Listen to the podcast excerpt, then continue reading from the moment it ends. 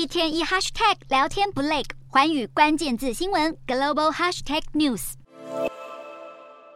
戒备森严的南北韩边界，两国无时无刻不注视着对方的一举一动。就在全球都在关注中国间谍气球的时刻，南韩军方透过红外线，在京畿道的边境也发现了一颗直径两公尺、从北韩飘进领空的气球。不过，军方判断这颗气球只是气象观测用，不会造成危害，因此没有采取动作。后来，气球在边境停留几个小时后，就飘向了东海。另一方面，对于日前中国气球侵犯美国领空的事件，南韩外交部表示，不能够容忍侵犯他国主权领土的行为为。中国有必要充分的解释这次的事件，而对于美国将气球击落，南韩也认同美国有采取安全措施的权利。